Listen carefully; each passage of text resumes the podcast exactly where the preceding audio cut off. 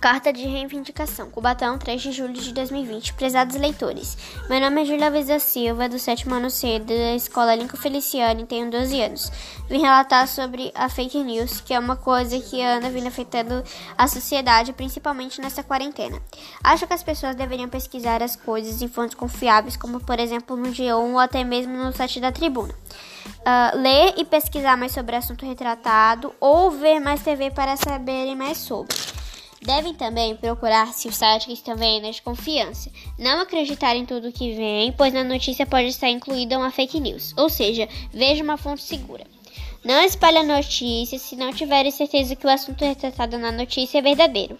Atenciosamente, Júlia.